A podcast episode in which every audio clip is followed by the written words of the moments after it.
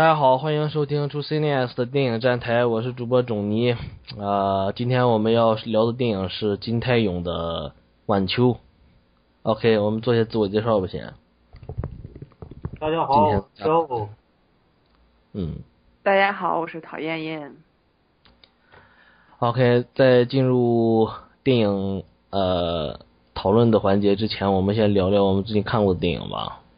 就最近看过什么片儿？哎，最近世界杯还没有结束，这两个星期除了晚休之外，我只看了两部，一个是最近上映的《老男孩》，一个是杜琪峰一个老片《放逐》。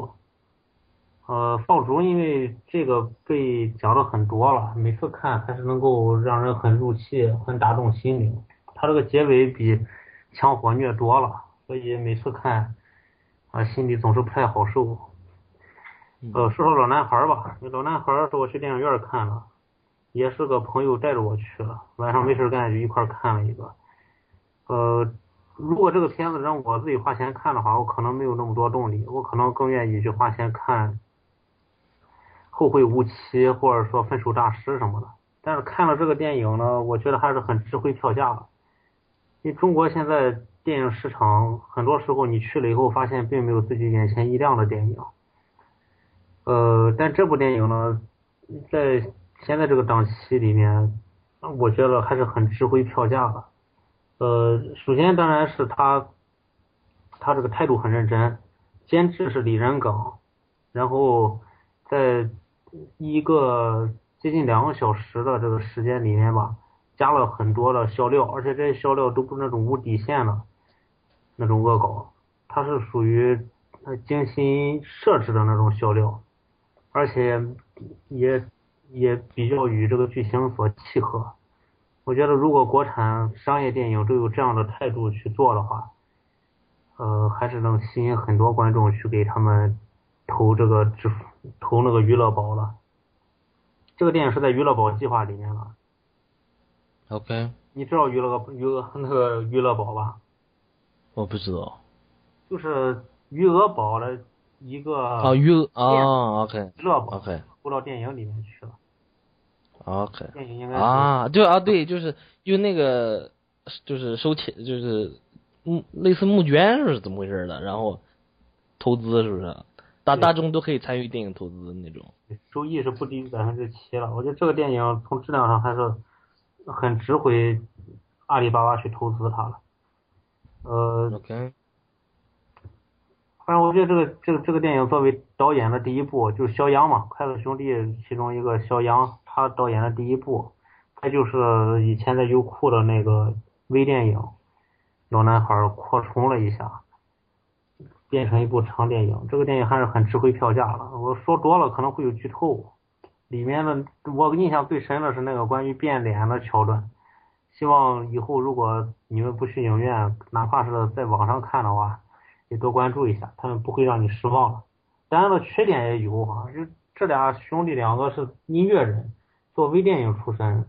可能在里面加入了很多的他们的音乐情怀在里面，放了很多不同的他们自己创作的音乐。呃，前几首还都可以，但最后一首我认为是狗尾续貂，它拖慢了整个电影的节奏。如果把最后一首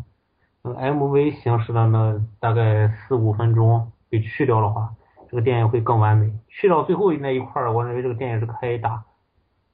八十到十五分的。OK。好了，我唠叨了。没有这个电影，OK，我对这个电影说实话没有任何期待。但是那个，我就问一下，你觉得你之前那之前的那个老男孩那个微电影，你你你怎么看？呃，我觉得那个电影其实我看过一遍啊，但是现在记不太清了。我我能现在能想起来的感觉就是那个电影吧，它其实是很窄的一个范畴，它可以唤起八零后这些人的这些记忆哈。但是你说它要在在这个历史上留下多大的价值，我想这个肯定是谈不上了。它这个范影响了人的范畴太窄，他走这一部长电影还是对的。就是这个电影如果变得很长，然后走整个正规电影的路子。那么它可以感染到更多的人。那个电影呢，可能很精准的打动了很多人的心，但是那个也也会变得相对小众。在这个他们做电影的这件事情还是对的，我想在成功的去靠小的微电影获得的一些口碑的基础上，做一个大电影，可可以让他们的格局和市场变得更大。嗯，对，因为我我看了那个原来的那个微电影，我不喜欢，所以我不知道是不是这两个电影调子一样。如果一样的话，我觉得我自己就没什么必要去看了。我感觉还是有一些接近的地方，但是这部电影诚意还是很满满的。如果你想找一找一些机会放松一下自己的心情，还是值得看的。然后比那些什么。富山区图之流是吧？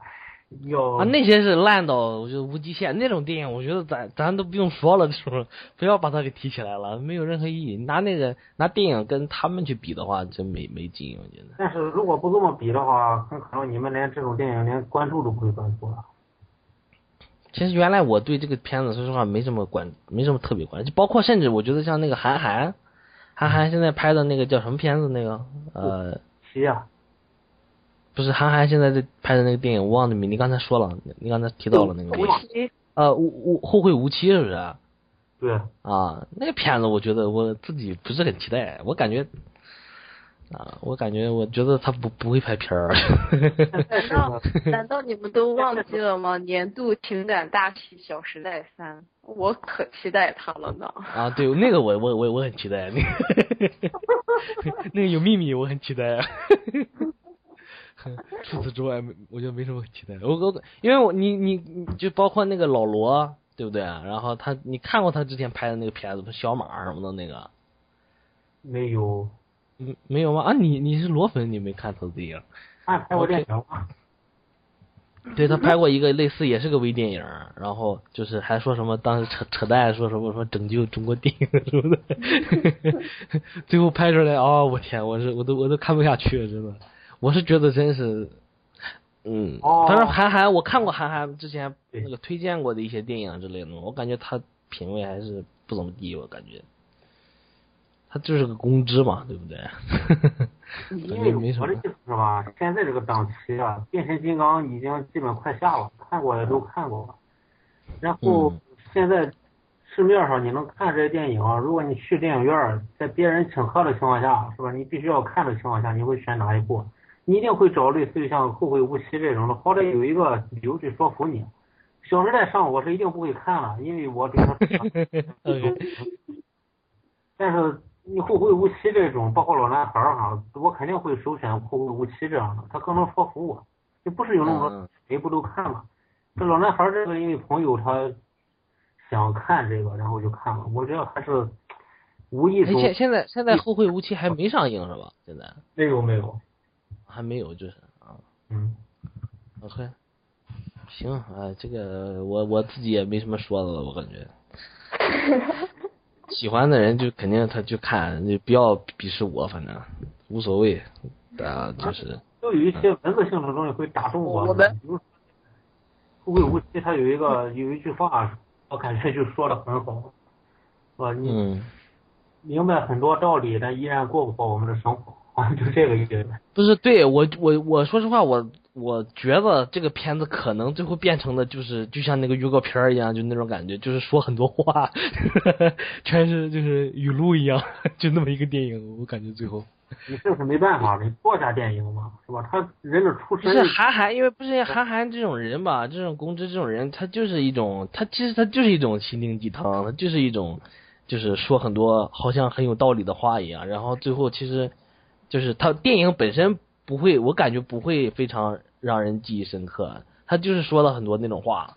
我的感觉是这样啊。我还没看这个电影，我不好就是怎么推测。然去给他定论也不大合适，肯定我是是是不会不我我我只是我的感觉，就是我对韩寒这个人吧，我我关注可能不是特别特别多，但是就是我看了他的一些文章，然后我看一些他的。推荐的电影啊，推荐的一些音乐书籍什么的，然后我想，我想最后我又看了他这个电影预告片，我感觉他最后可能是这样，就是可能会拍出这么一个电影来，但是当然他自己觉得会觉得很好，那或者说觉得怎么怎么样，那 OK 无所谓，反正肯定会有很多人追他的电影，也这个电影我估计他就是豆瓣评分什么的应该也不会太低，我感觉是。嗯，反正我觉得他的这个电影我虽然没看，他的成绩一定是比《小时代》要多很多。《小时代》那些那些在电影院里面循环播放那些广告周总，周总，此处嗯此处别黑小时代，你你总是不懂我们的幽默。没 有没有，我我觉得不是你不用这这两个电影，你真是就他他不是一个一个水水准上的，或者说不是一个期待值上的，期待的人群也不一样，就没什么可比的，我感觉。我我我们说啊，我们就开玩笑，刚才就是不要当真。好吧？嗯，好，反正我我不我不多黑这个韩寒，我也不说多说了，我我个人也拿不准，反正这个片子到时候上了，大家自己看，应该都有了解的。到时候，好，我们继续说吧。那个燕燕最近看过什么电影啊？推荐几部、最近最近在追美剧。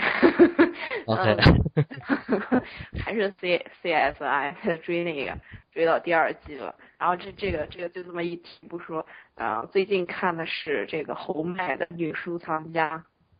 OK，啊、拍摄于一九六七年的一部嗯。算是老电影了，属于侯麦这个六个道德故事里面的一部。嗯，对对对，嗯，呃，我我需要简介一下这个故事是吗？我可喜欢做这个，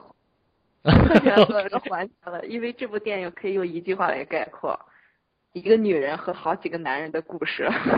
OK，不是这我我看过这个片子，就是一两年前看的，好像是，我有点记不太清楚。但是这个片子我当时看完了以后，就是我我记得很多困惑。这个片子其实嗯侯麦的电影本身就有很多困惑，我觉得，是吗？OK，对包括那个之前看了《沙滩上的宝莲》也是，OK，可能你你看到最后，他你看到最后那个沙滩上的宝莲，到最后这个导演给了你那那那个我还我还我还没下完那个片子，还没有看。啊，我此处提一下，啊嗯，他结局导演给了一个答案，但是实际上他的迷惑还是有很多的。那个迷惑属于青春期的一种迷惑，成长的迷惑，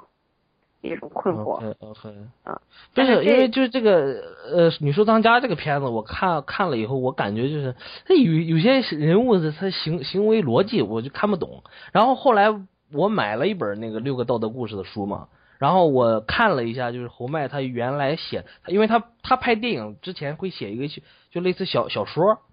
嗯然后他把这个小说就是大概改改成一个剧本，然后拍成电影。他一般好像是拍电影的，就是工作方式是这样的。所以我看了他原来那个小说，其实跟电影差不多一样嘛。但是我感觉还是看不明白，就是感觉有些人有些他的思想啊怎么回事，挺挺怪的。我不知道是不是翻译的原因，还是怎么什么原因，就是挺 侯麦侯麦的电影里面，他有有那么一点点意识流，我嗯觉得会有那么一点点意识流，因为因为他很多呃，他也是一个靠靠这个演员去说，然后靠语言去构建电影的这么一个导演，但是、嗯。但是他他这种呃切入点，我觉得非常呃不会像啊伍迪艾伦，伍迪艾伦可能也是我接触过的一个比较话唠的一个导演，伍迪艾伦的那种嗯那种话唠，我可能就接受不太了。就我目前的这个欣赏水平，我接受不太了伍迪·艾伦。但是看这个侯麦的电影的时候，虽然也是人物的对话，但是那种他有一种静在里面。我不知道你有这种感觉。一会有他电，他我觉得那个你说的那个静，可能是他电影形式上带来的。他他他虽然是有语嗯言，但是他依然是有那种静在里面，所以、嗯所以这个静会让你、会让你一下子就带到他们这个人物人物当中去，人物的对话当中去。嗯嗯呃，所以我看他的电影的时候，没有觉着，呃，一从一开始很讨厌，或者说是很反感，或者说是进入很慢，就是跟着跟着，确就是呃跟着这个演员在走，就看看以后发生他们之间会发生怎么样的故事，什么样的事情。而且麦也是，嗯，啊，没有，我就想问一下，就是你觉得就是女收藏家这个电影，这个电影我我就不剧透了，反正这个电影的故事就是呃一个男人，然后我一个女人和好几个男人的故事。呃，我知道是，但但是他的主人公是一个男人，啊，对主人公是一个男人，然后他看着这个女人跟好多男人就是来来回回，然后呢，他他自己就陷入了一种困困境啊，对不对你就类似，对，然后他想去征服这个女人，嗯，但是不是不光是从肉体上，因为从肉体上的话，他就会变成这个女人的一个收藏品，对不对？对，所以他想他想去收藏这个女人的心，但是他他到最后，我我不明白那个最后他他是什么意思，他最后还是跑掉了。嗯就是呃，你是怎么看的这个？他他你觉得这个电影到底是讲什么故事？嗯，是一种，我觉得是一种男男人和女人之间的一种斡旋，不知道用用我这个词合不合适但是我认为是一种斡旋。你想，如这个女这个女人可以和不同的男人在一起，或者说晚上可以去找不同的男人，但唯独嗯这个男人，唯独这个男人，他是一个非常有自律性，他是以一个以节制或者说以克制呃为自己原则或者为自己生活方式的这么一个男人。他他和这个海蒂，他和海蒂这个艾德琳跟这个海蒂是完全两种的性格，包括对待异性方面、对待情感方面，就是说他们两人的道德观是完全不一样的。这个我觉得嗯一开始从一开始他说两种就是两种对待什么对待朋友的方式是不是？就是一个是有一个人说他说我绝对不会跟长得丑的人做朋友，然后另外一个人说啊对不是是关于美和爱那是他们的朋友，对啊，那是他们的朋友，对对嗯 OK OK，对，啊就是他他他选择他偏向于第二种，他偏向于他那个女朋友的那那那种看法，就是说我们因为什么？因为呃爱一个人才会觉得那个人美，对不对？嗯，而不是因为一个人美而觉得对，就类似他他选择了后面偏爱后面那种，嗯这个是不是也有关系？嗯，对，这是在前面，这是在刚开头，大概是刚开头地方的一个，算是一个对后面的一个铺垫。嗯嗯，但是我还是理解不了的这个女女孩，就是这个海蒂她的这么一个怎么说，就是她这么一个逻辑，就我感觉就是很奇怪。看这个电影的时候，就是我我不知道这个导演他到底想把他塑造成一个怎样的形象。就是我看完了，反正挺困惑的。当时这个电影就是不是非常清晰吧，就感觉，因为我还我还回头追了追，重新翻了翻，重新看了看，我还是觉得就是挺怪异的，我感觉。不知道，无无法完全吃透。嗯，这边我觉得就可以和这个电影的名字可以考虑一下这个电影的名字《女收藏家》。实际上，在这电影里面，真正扮演收藏的是这个男主角艾德林，对呀、但是啊这这个我可以，但是他收他收藏的只是一些古董，是一些呃死物，可以说是死物。而这而这个女的是也可以称之为是一个收藏家，她收藏的是嗯男人，嗯她收藏的是男人。嗯当然，你你有没有发现，他总是呃会有很诡异的一笑，就是嗯，啊对即，便即便是这个艾德琳在质在质疑他，甚至是呃对他的一些行为，就说呃大概说你你你你再这么做下去，你就是一个下流坯子了。嗯嗯甚至在说在对这个这个海蒂说这样的话的时候，海蒂还是在笑。对。然后他问他你你为什么笑？他说他说什么？我没有我笑任何没有任何意义，对不对？对我就觉得 OK，啊，实际上我认为这个导演在此塑造塑造这样的一个一个女主角的目的，可能呃，一是他呃要塑造成一个随波逐流的这么一个人，在男人在这个艾德琳眼里面，呃，需要塑造成一个海蒂是一个随波逐流的这么一个人物，但是但是实际上，我认为导演可能还有一层意思是说，呃，这个女的实际上是是一种真的是在会不会有一种控制在里面，是对对对异性，因为因为是一开始是他我感觉他是完全不在乎这些人。对他完全不在乎。可是这这位男收藏家是这个艾德林，他很在乎这件事情。他我觉得他他他他在乎的，我觉得这个男人就很纠结于，就是为什么这个女人就是不在乎任何人，然后他总是这个男人总觉得这个女人爱上自己了，嗯不，他认为这个女不不不呃这个这个男人这个男人觉着他爱上自己，可能就是因为他一直得不到他，没有对对没有嗯。从肉体上得到她，正是这一点，正呃我认为也是正是这一点，所以这个艾德琳才才认为他有必要去追这个女人。嗯哦哦，艾德琳，你说那个呃，就那个画家是不是？还还是呃当代艺术家那个？就是搞那个收藏的那个 哦，你说那个主角是吧？啊对，但是这个主角没有，这个主角找了他的那个一起就是嗨的一个那个就是当代艺术哥们儿，然后说让他上了他。反正我觉得很奇怪，而且而且整部电影里面就是她是个女收藏家，但是她没有收藏这个男主角儿，对，这呃我、就是呃呃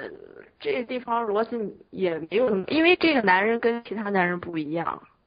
这个女的可能认为这个男的是一个可以接近的人，是一个可以不必用肉体去接近的人，但实际上这个男人认为得到这个女人就必须通过肉体来得到这个女人。这一幕是在这个他们两人躺在沙滩上，这个男人企图对海蒂有这个有更进一步的举动的时候，海蒂给拒绝了，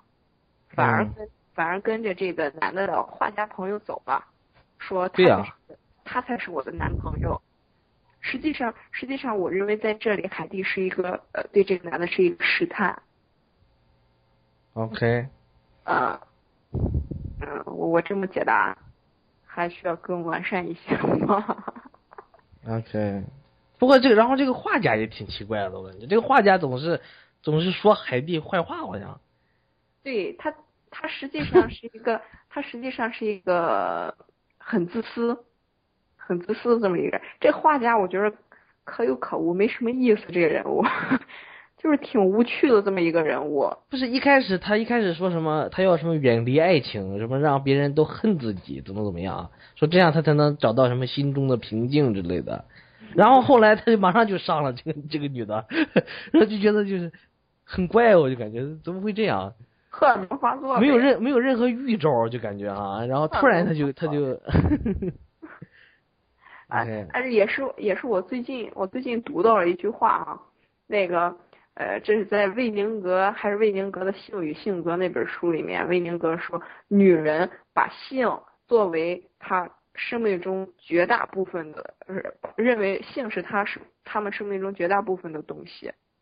占到百分之九十以上，而男人是一个理想主义者，所以男人会除了性之外有着更高的追求。也就是说，男人可不不会停留不会停留在一处，他们会这边沾一沾，那边沾一沾，这是因为他们有理想主义情节。嗯，女人就没有啊。OK，这个对，这就是魏宁格的魏宁格认为的东西。魏宁格也真嗨，这个人啊。我觉得这些这些作家他都是很嗨，他就是他一定要去定义一些东西，然后就好像就是这个世界就这样了，挺奇怪的，我感觉。并且，并且他魏宁格说，呃，说这件事情的时候，由此推论，推有一条推论说，这个世界，呃，男女平等是不可能的。OK，我这这他后面这句我我倒是就是可以同意，呃，不是不可能完全完全的平等，因为本来就不一样嘛。但是我觉得他他那么说的话，有 点前面说的挺挺扯淡的，我感觉。呃，这不是问题，这种话不光是他一个人说过，你你懂不懂？就是很多人都说过这种这种话，然后我我一我每次听我就觉得挺怪的，然后一就挺无厘头的，我感觉挺扯淡侯麦的。，侯麦也是，呃，也是一个文学情节很重的人，他里面，他们他们这些人都是好多，它里面好多好多好多的台词，包括那个女孩看的书，我记得好像是什么书来着，我忘记了。但是我记得她看她一开始在看翻的一一本书，忘了是谁写的了，也挺出名的，反正都是。嗯 OK，那嗯 OK 啊，你还要继续说说啊？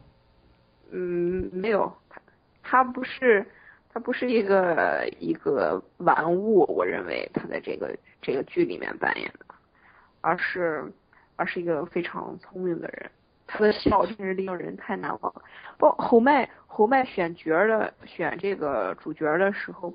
都挺奇怪的。就这些主角演完他的电影，好像后后面就没有都不演了。对，都不演了。但是在他这个电在侯麦的在侯麦的电影里面，这些呃演呃这些主角又特别的出彩。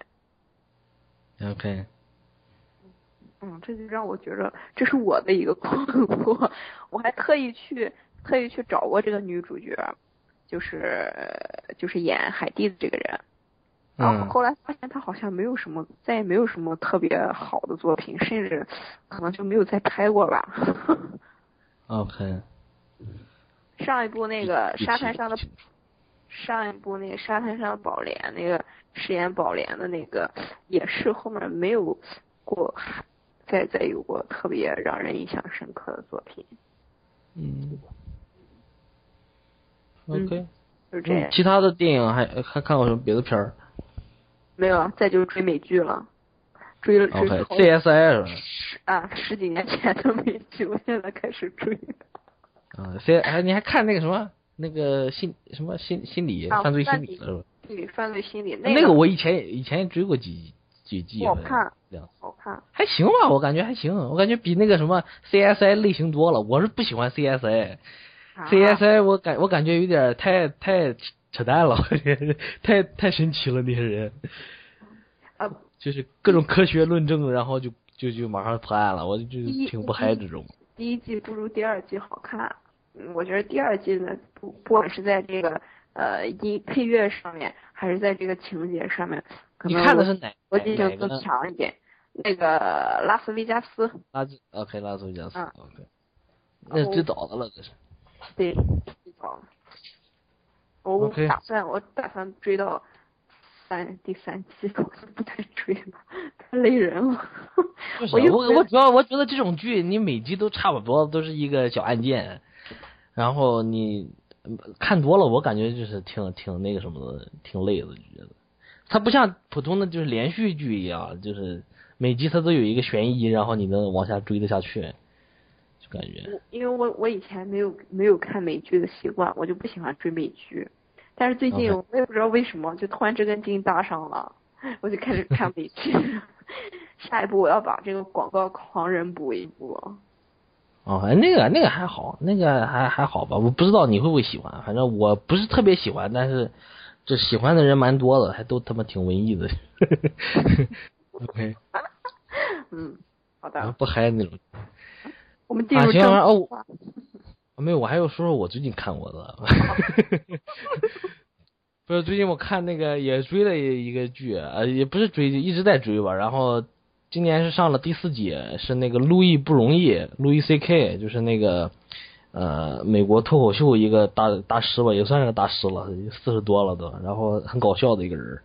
然后这哥们儿他现在拍电视剧，然后每集也是一集一个小故事，然后喜剧的那种风格，纽约下城的那种爵士味儿的喜剧，反 正你看看挺有意思的，他自嘲很多，然后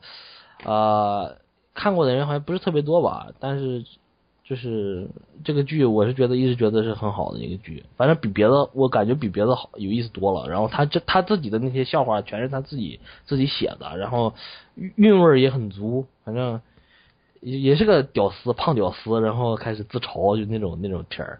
喜欢的反正就会喜欢，反正就是这种。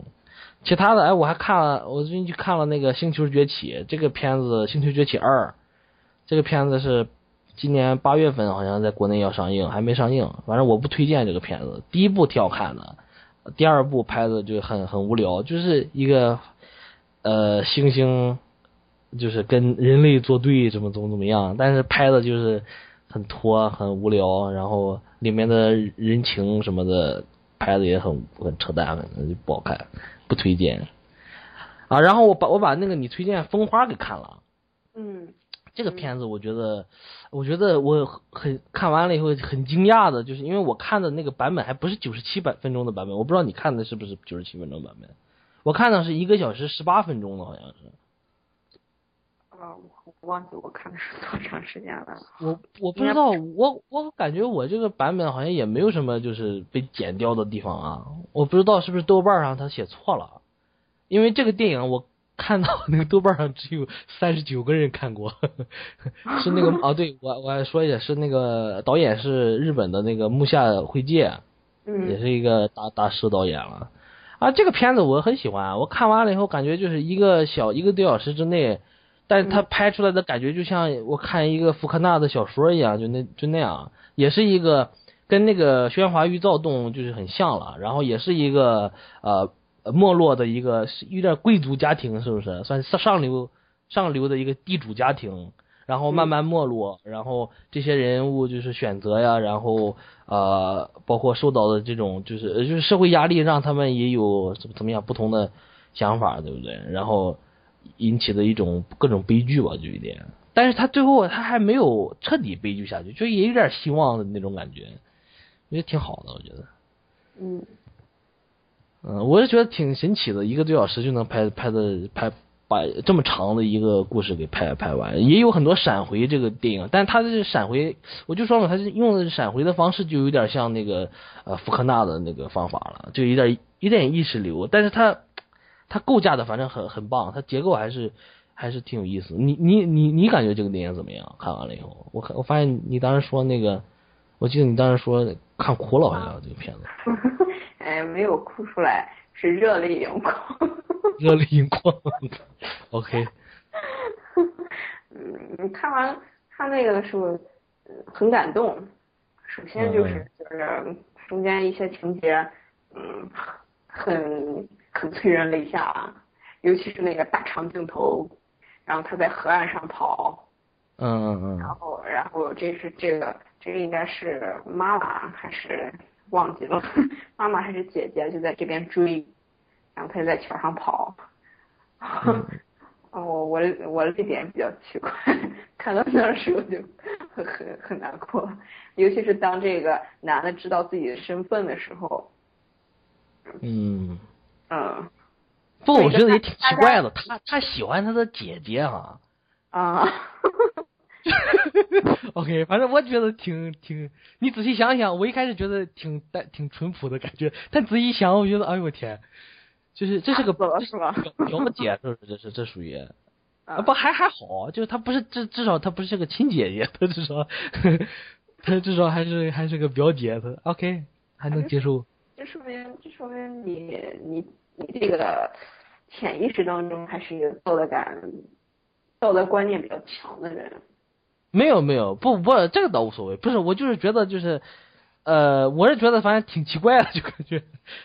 不是因为一开始我是挺感动的嘛，看他们两个人，我觉得 OK。我后来想想，就是就是这个无倒无所谓什么，他电影里，但是突然这么一一来一下，哎，就感觉有点啊，原来是这么回事儿，就有这种感觉。OK，不是我无无所谓，没有什么特别的道德的，就是呃排斥之类的，那个没有。嗯 OK，反正这这我觉得感情也蛮合理的嘛，其实他正好是这个他痛恨的这么一个家庭，呃，也正好也算是半个自己的家庭，其实，但是对他一直不好，然后这么一个就是姐姐呀，对自己一直很好，对不对？也挺嗯 OK，能逻辑上能说得通。啊，然后就是呃，很比较温情啊，会有那么温，会有那么一点。但是他这个他这个温情又非常悲凉的，其实是，啊，就是对，是一种悲凉的温情。呃，然后就是，然后就是这个这个导演，我认为这个导演很棒啊，他能把这么一这么一一套骡子，这么一一个家族一套骡对对，就这么一大堆事儿哈，就是，啊，然后人而且他就拍了一个多小时，他就是。然后呃然后人都给你讲吧。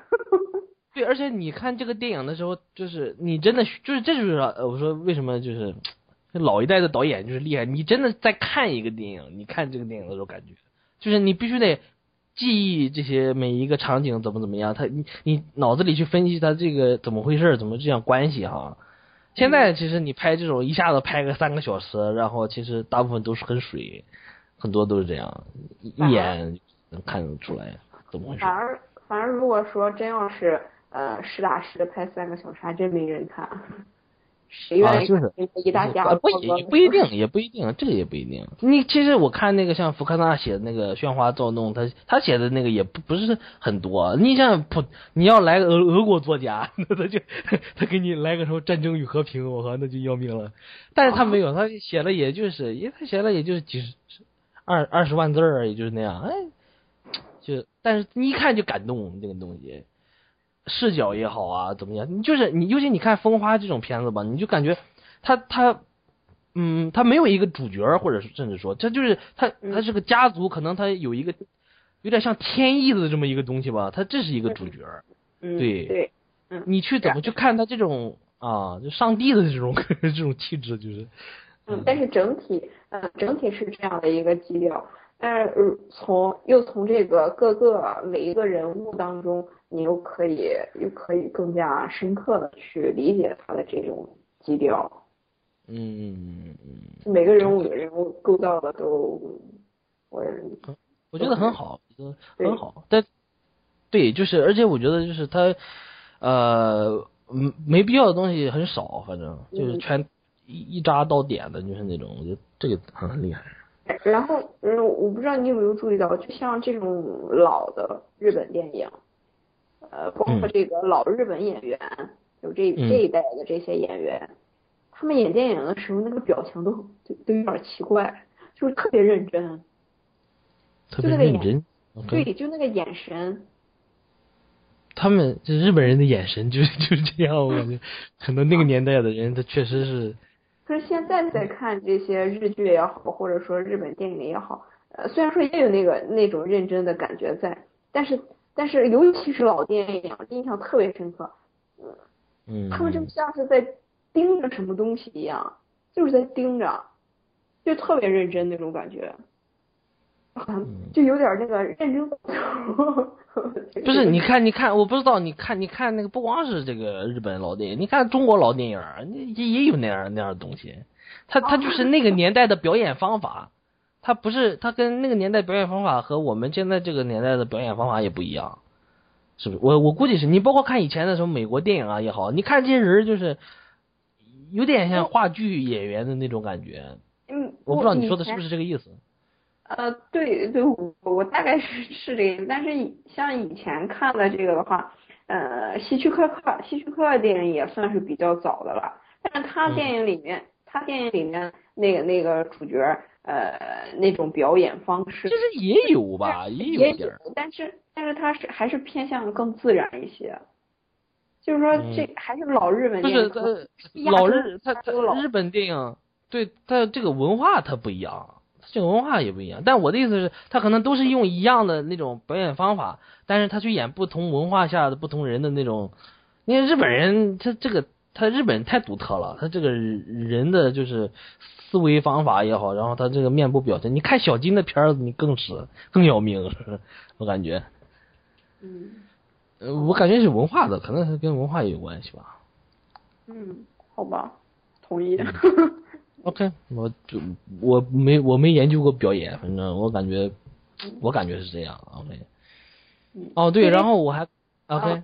啊，就啊你说他们那种那种认真，就好像要盯到盯到观众的心里一样，反正看的时候就这感觉。对。OK OK 嗯。啊、然后我昨晚上呃看了那个《相见恨晚》，一个一九四五年的英国电影，是大卫里恩拍的，就是拍那个阿拉伯的劳伦斯，他后来拍了很多大片儿。然后这个电影不算大，但是是关于一个女人，她其实她生活还蛮幸福的，其实她这个女人，丈夫也挺爱她的，然后也有就是女儿女也是就是，还都挺嗨的小小小孩子们，然后她就，但是她突然爱上了一个医生。在一次就外出的时候，然后呢，这个医生也有家庭，然后后来就是就讲了他们在外面就是认识的这么几个星期发生了一些事儿，然后一直就是嗯，他就这个主角就是这个女女人嘛，然后这个女人就是我们能看到她呃很多心声啊怎么样，她的纠结也好，我觉得这个片子拍的挺好的，它改编自一个独幕剧好像，那个独幕剧叫《Still Life》，然后呃这个。电影叫《Brief Encounter》，就是那个相见恨晚。呃，他这个电影手法里面用的就是也是很经典的，而且这个电影拿了，呃，这个电影是不是拿了那个金棕榈？啊，好像没有，呃，好像没没拿，但是提名了主主竞赛。OK，我怎么记忆里好像他拿了，无所谓，反正这个电影我就我很呃挺喜欢的，给了五星，然后大家可以看一下。啊，包括今天晚上，我不知道你看没看过一个罗马尼亚电影，叫《四月三周两天》。没有。没有吗？就是一个堕胎，关于就是也是一个大学生，然后大学生他当时那个时代背景是一九八七年，就是苏联解体之前的罗马尼亚，然后呃那个时候堕胎是违法的嘛，然后他就呃他不是他的孩子，是他室友的一个，是主主人公室友。呃，怀怀孕了，然后要打胎，被那个呃男朋友给遗弃了嘛，然后她要打胎，然后就是为了就是就是为了找一个医生让把她给打胎，反正你看吧，那个这个电影很好拍的，啊也挺黑暗的，反正就应该一个这个导演是那个克里斯蒂安蒙吉，他拍了什么呃山之外，去年是吧？好像是去呃零二年应该是呃一二年一二年。也是入围那个金棕榈了嘛，就是入围那个主竞赛单元了。罗马尼亚导演，反正这是我看过他第一部电影，我还没有看那个《山之外》，我觉得挺好的这个电影。OK，啊，我就说这么多吧。其实还看过几个别的，比如说什么《窃听风云三》，我感觉那个电影很烂啊，我就不多说了。然后什么《超验骇客》，《超验骇客》这个片子很多人都说烂，但是我居然看完了，我觉得挺嗨的。我觉得就是故事是挺狗血的，但是。我不知道，我看了感觉就是挺舒服的这个电影，嗯，OK，呃，然后还有一个我不知道，就是一个电影叫《变形怪体》，喜欢 B 级片的朋友可以看一下，这个一九八八年的，然后编剧是那个弗拉弗兰克达达拉邦特，就是拍《肖申克救赎》的，他之前八十年代也是搞 B 级片然后这个 B 级片也各种恶心，然后但是你喜欢的话会很很很好看的，会觉得叫 The Blob 啊。OK，我们现在就 OK，过过过了 OK，我们现在聊聊就是今天的主题吧。晚秋，汤唯要结婚了是吧？对，哎，大周，大周你在吗？我们刚才聊了太多，太太长了。世界杯输前我还没有上天台呢，这个更是不更不会上了。OK。我我感觉哈，如果我是选金，我演这个电影我不会要钱了。太多 了便宜了。因为能碰一碰，摸摸一摸，那个汤唯是不是？占了很多多便宜啊！哎呦，我是他，我肯定不收钱啊。但如果严肃，我觉得这个电影还是很充满诚意了。呃。你看，同样是中韩合拍的电影，你看那个《雏菊》，就刘伟强拍那个，在前之前，然后也是中韩，你这个也是中韩合拍，但是韩国人当主创的电影里面这个情感因素变得很多。呃呃，他这个结尾呢？其实你这这个这个电影还应该不能算是中韩合拍吧？它就是个韩国电影，用了一个中国演员，就是。呃，反正主创是韩国，这个应该没有争议吧，对吧？嗯嗯嗯。我觉得这个电影还是还是虽然用了这种国际化的阵容，但是还是充满了这种人和人之间的情谊，是很有诚意的电影。呃，再一个呢，它这个结尾啊，留了一个开放式结尾，我觉得这也是导演的一个高超的这个手法，因为艺术嘛，就是很多时候他是要。观众往前走一步了，他有一个互动了。他这个开放式结尾呢，虽然仁者见仁，很多人会还是认为他没有出来，但是我想对于已经入戏的这些观众来讲，还是很愿意把它想象成一个美好的结尾。他历尽艰辛，但是到最后得到了一份。OK，我反正我我我是我不是这么想的。OK。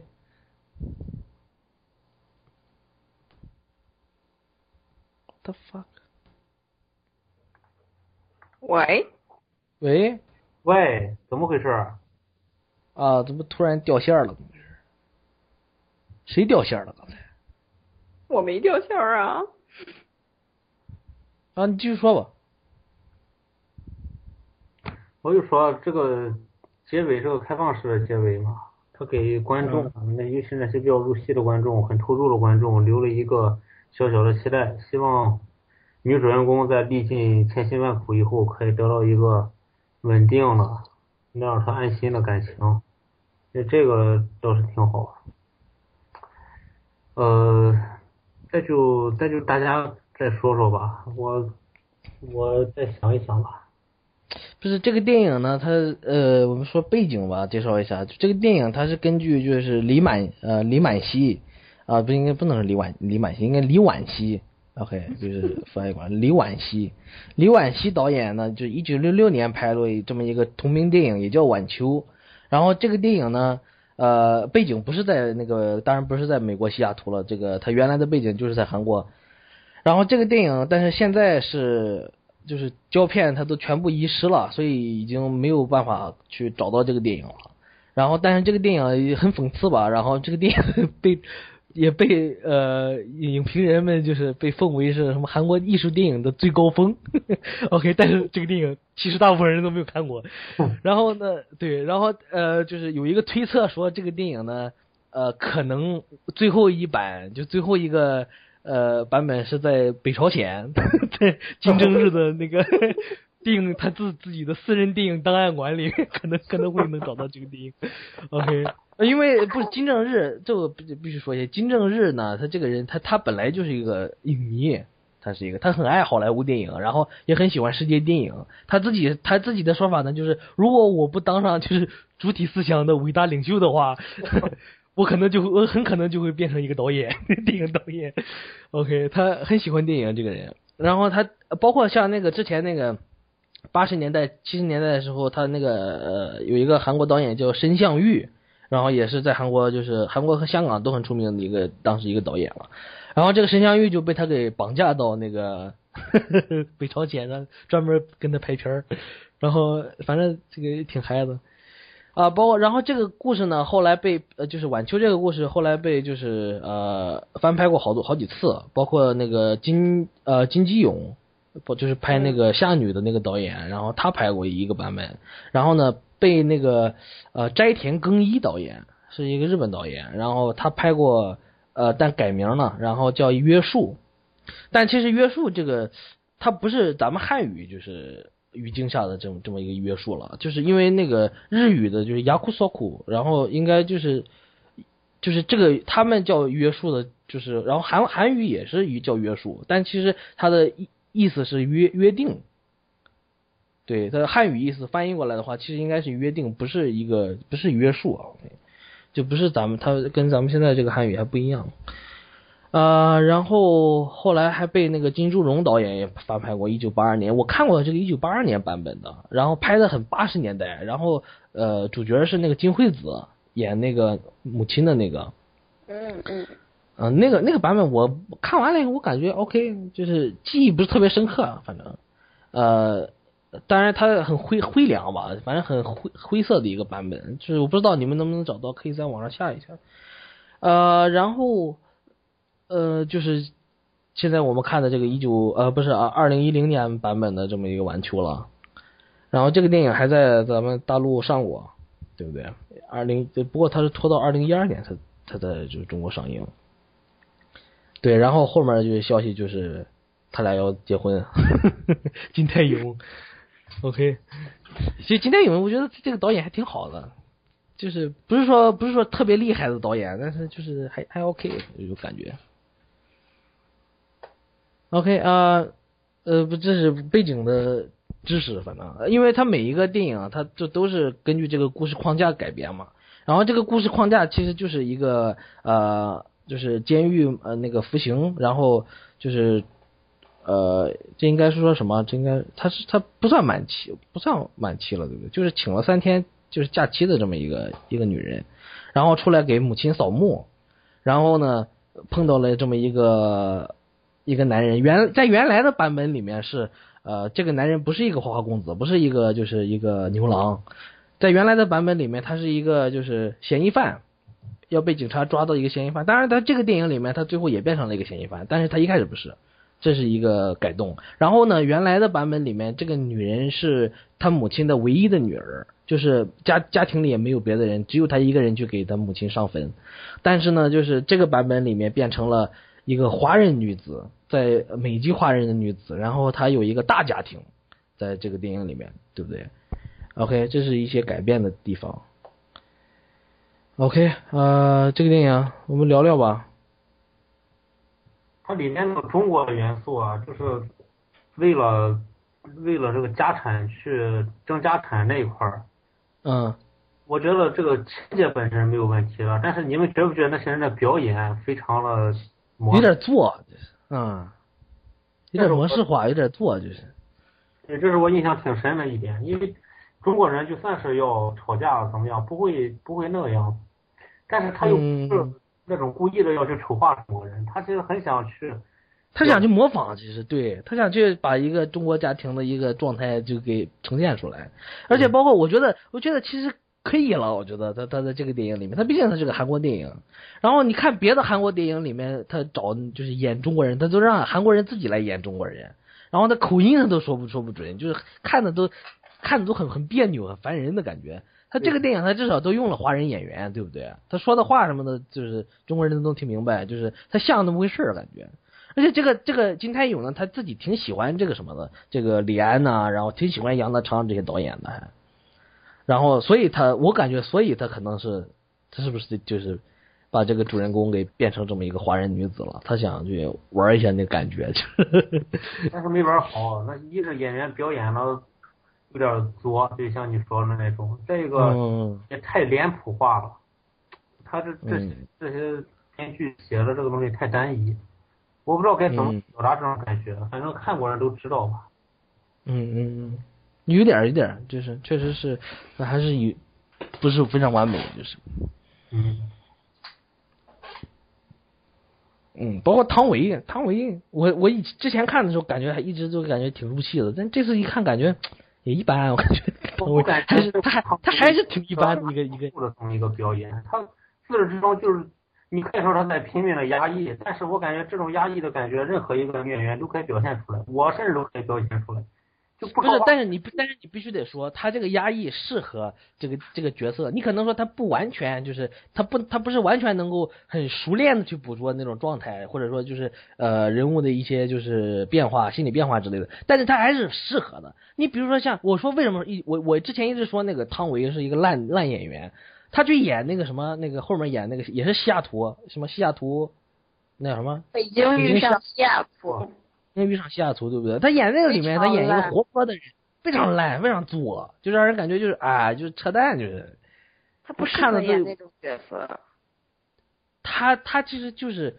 他就是很单调的一个一个演员，我感觉，嗯，对，嗯啊、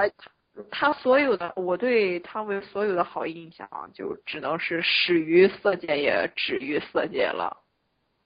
嗯，其实《色戒》里面，OK，我还是觉得，其实我看《色戒》里面，他也不是非常非常好，他也不是，你懂不懂？就是不是说真的就非常压人的那种气场，也没也不也不到那种程度，我觉得。嗯，我的感觉是，我的感觉是，可是色戒就相比于这后面他演的这两部来说，给人印象更深刻。嗯，那是因为电影本身好啊，那是因为，我看晚电影本身好啊。我第一次看晚秋的时候，我我就我就我就流了一把汗。是吗？对对，嗯因为因为嗯，可能也是对唐伟有会有那么一些期待，但是结果看完之后发现有点平，略平。嗯嗯嗯，直到最后这个片尾曲起来的时候，觉得啊，它声色比较不错。嗯。包括我今天我今天回来又重看了一遍，还是没什么改观。啊，这就是，反正我这次看了以后，我也感觉可能之前也是没有特别特别留意啊，或者可能当时欣赏水平也有有问题。反正我这次这次重看的时候，我是感觉就是挺那个挺挺，哎，就不知道是因为导演指导的问题还是什么原因，不是很我今天在状态我今天在在看这个，今天在看这边，大概应该算是第二第二遍了。第二遍今天看的时候，我觉得这这个导演不是一个能够驾驭得了汤唯的人，或者说不是一个能真正发掘挖掘汤唯的那么一个人，发掘这个呃汤唯演戏的这么一个人导演，我觉得还不行。不是，我觉得，我觉得他他自己资质也是也是也是有点问题。我觉得汤唯本身是不是？嗯，就是你你想，我不知道，我们想象一下，让这个这个角色让别人让，比如张曼玉年轻的时候让她演，或者说让别的人来演，让周迅来演之类的，嗯是不是会好一些？我觉得。嗯，哎，你看过那个张曼玉之前有演过一部电影，是跟是拍的她前夫，是是她前夫的啊，那个什么，OK，那个法国导演是吧？OK，清洁，清洁我没看那个。啊，她演的是一个单亲单亲母亲，呃，他他在里边唱唱什么唱唱迷幻，唱迷幻风格的歌曲。呃，他后来他现在开始不是也开始开演唱会不是啊被广大群众吐槽。估计他那个音乐情节、音乐种子就是从那部电影里边埋下了，直到他现在这个男友是个搞音乐的，然后又激发出他这个激情来了，所以他就上去唱了两嗓子，就上去草莓上面唱了两嗓子，我差点没被摔鸡蛋。就是，嗯，哎，不但是，就是我觉得，我觉得他就像这个张曼玉唱歌，我感觉这个汤唯演戏，我觉得。我觉得换如果说换做这个张曼玉的话，或者说像你说的换做周迅的话，嗯，可能会更好一些。不是，就是他们比如说控制眼神呢，控制表情的时候吧，因为这个电影里他不是完全一个死的一个角色，就是他不是一个面瘫，这个角色本身，我的意思是面瘫。啊 你你刚才是不是用了一个词“面瘫啊，对面瘫，对对对，我就说他不是一个彻底的，就是一个没有感觉怎么讲？其实他这个呃，就是好看的这个电影，我觉得很好看的地方，其实恰恰就是去摸索这个女人女主人公她的这么一个心路吧，算是对不对？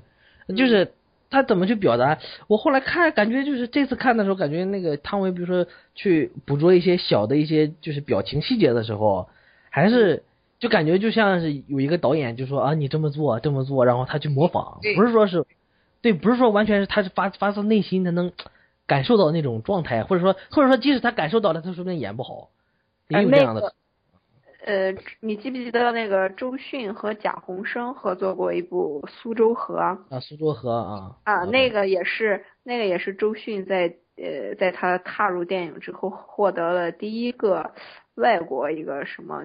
什么电影节的一个女最佳女主角一个奖。那那部电影里面，周迅那会儿应该还还挺小吧，二二十来岁。呃差不多那部电那部电影里面，我觉得两千年那个片儿是吧？呃，大概大概也就是那么早，应该是那个时候。嗯，很早了。他周迅，但是周迅那个那个爆发力也好，或者说他自己的那个表演能力也好，呃，都都要好，嗯都要好很多。而且他演像他演那个像周迅演那个类型片的时候，就比如说什么《风声》那个电影，那个电影本身很一般，但是他他演的我觉得还是挺挺抓人的，其实嗯，挺会演戏的人。还有当时当时我上高中的时候看他演的那个《厘米的猜想》OK，那个我还没看那个片子。啊、那个看不看看不看都行，主要看的话也就是为了周迅看一看。OK，嗯，他就在里面歇斯底里，嗯整个就是到后半部分就是他全部就是相当于掌控大局了，在里面歇斯底里的喊。啊，就他他能他他用眼神呢也好，用表表情，他能表出那个情来，反正我觉得挺好的，我感觉。嗯，周迅是一个就是呃能靠眼神收放自如的人，对对对，要放他就真的就是全都放出来了，要收他就那么收着，就是说他沉默的时候也是也也是一部戏，但是但是回回到这部电影里面的话，可能汤唯就略显平淡了一些，整个人物嗯就平了一些。嗯，虽然说他也虽然说他沉默的时候也的确是在沉默，也的确是在用眼神沉默，但是总归给大家的感觉好像，嗯，不是不是那么的印象深刻。对，我的一个这个刚才说了，这个这个电影他拿了一个什么釜山电影节的什么影后还不什么了，我觉得不是不是是是韩国本身的那个呃，就是是国内的一个电影节，就是百想，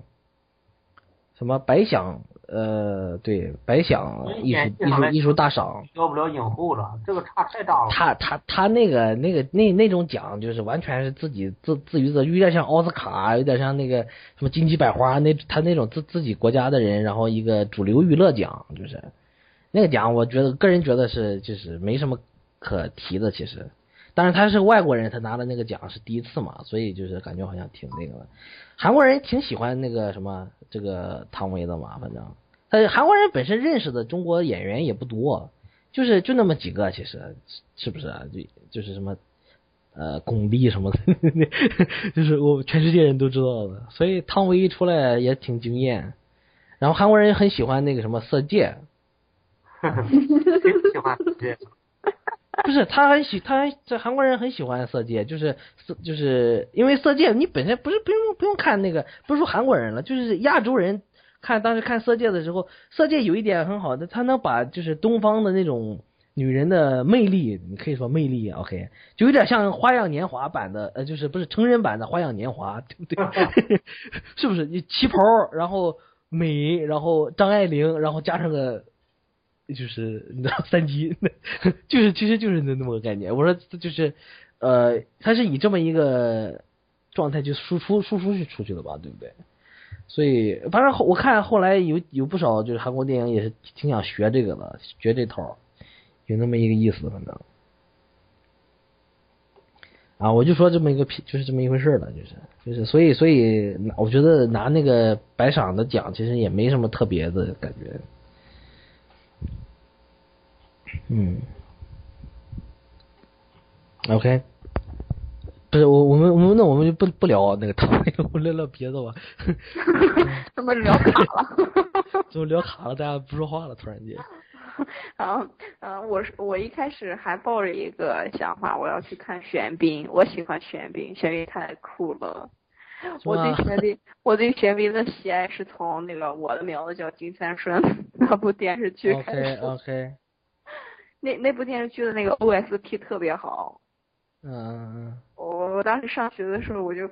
我也又我又那个反反复复地在那听。嗯，OK。嗯哦，他要来演，他要中国来来中国演片了，好像啊？真的吗？什么紫禁城的芭蕾，啊！我的妈呀！跟刘亦菲还是跟刘亦菲演。啊，不喜欢刘亦菲，我觉得刘亦菲就是一个女汉子，就是一个汉子，还不是一个女汉子。不是原来原来还有人黑过她，说她是变性。啊，对，就是那个是谁来着？我忘了名字，也是个大嘴巴，现在都不出来了。那个哥们儿，宋祖德是吧？啊，宋祖德，宋祖德，对，宋祖德，对对，瞎说那个人也是大嘴巴。我挺羡慕他的，他其实可以自己投资跟自己的女神演电影。他和黄圣依不还演过电影吗？你说宋祖德对啊，啊？不知道，没关注。他本来是什么娱乐公司的，好像是不是？还是怎么回事？忘记了。还有接 OK，吻，那你哎啊据说和黄圣依还有接吻镜头。啊啊，跟黄圣依啊，OK。OK，那然后怎么样？觉得玄彬怎么样？嗯，我对他不熟，我一开始以为是袁彬，因为我对袁彬印象很深刻 OK 去骄阳还有兄弟什么的。啊，还有母亲。是啊，但是后来看了半天，我觉得不是他，我才发现我原来这个跟那个人不一样。看了半天，看了半天，OK。我这样演的还不错，可以可以打一个及格吧。因为这样的电影其实很脸谱化了，你演一个小开，这个其实挺超巧的一个角色。男的只要表现的轻浮一点，驾驭这种角色应该没有问题啊。就他还挺轻松的，我觉得，对呀、表个情什么的，嗯嗯，还 OK 了。我觉得比比汤唯还要简单，就对一个男人来讲，这是本性的一种表现嘛，对吧？但但是就有点，反正我这次看的时候，感觉两个人就是没什么火花，其实嗯嗯，呃，对对，就是感觉一个人在嗨，然后另外一个人也不知道神在哪儿，然后就纯是在拍迷离的任务。规定动作演完了就 OK 了。呃，嗯 OK，我反正觉得他俩他俩眼神里面没有爱慕的这种感觉。另外，另外还有一个，就是他俩在那坐着的时候啊，就是在那个，呃，这已经就是停业了一个酒吧还不什么东西里面坐着，然后外边呢有两个人在这表演。我觉得那段加的其实挺生硬的。你们知道我说的是哪一段吧？你说哪？你说就是，呃，就是在那个游乐场里面那段是吧？啊，对，就是开完了碰碰车，然后他俩在这坐着。后来他那段我觉得那段我觉得还 OK。对，我就觉得他们俩在游乐场还不什么地方，那个那一段很多余，因为他俩在这坐着，其实可以找一些别的元素来加进去，未未必需要弄两个莫名其妙的人在这跳舞。我觉得跳我觉得表现任何的剧情啊，我觉得两个，我觉得两个人跳舞的那段，我个我个人觉得是应该被被剪掉的，我感觉。但是之前两个人配音的那段，我觉得挺妙的，其实。嗯我我是我是很喜欢那那那个段落，因为像刚才那个那个大舅刚才说，就是提到了那个他他他觉得呃这是两个人什么爱情的一个什么起点，你是是不是那么看的？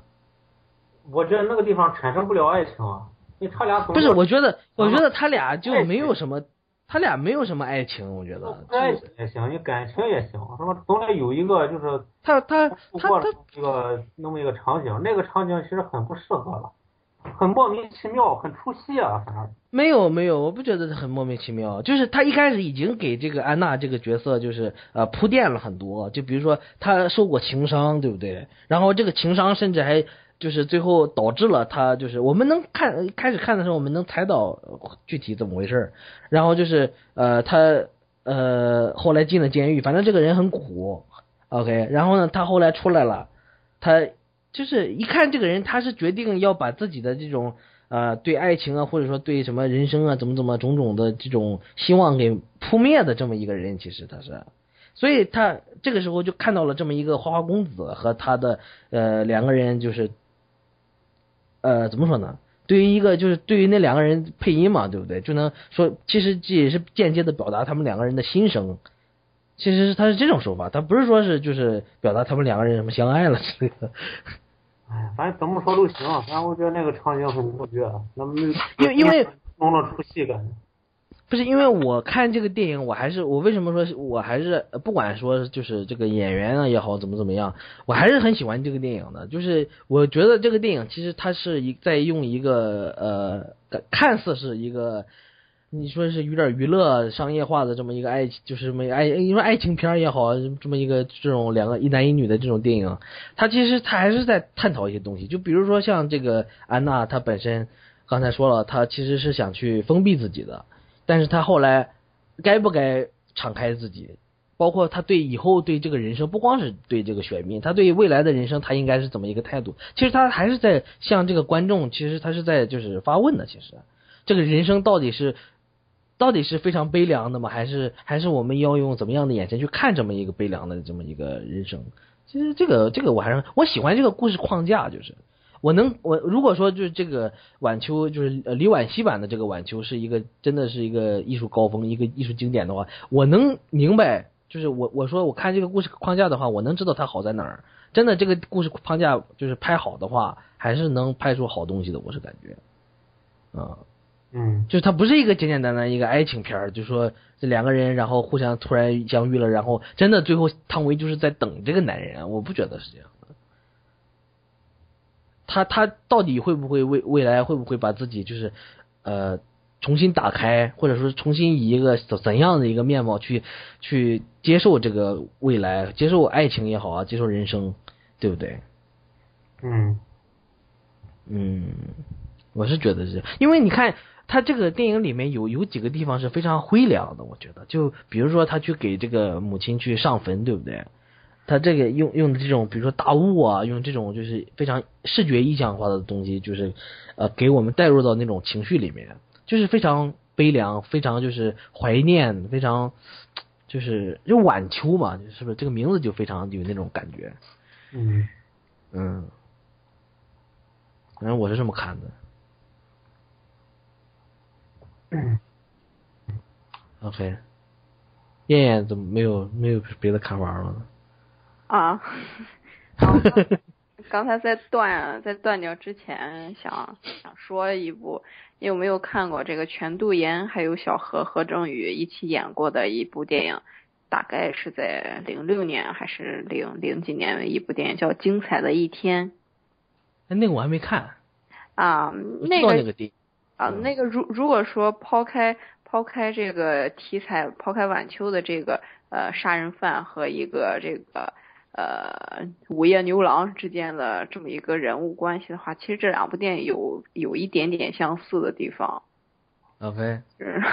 就是扯的扯的挺长，完全没有必要拍那么长。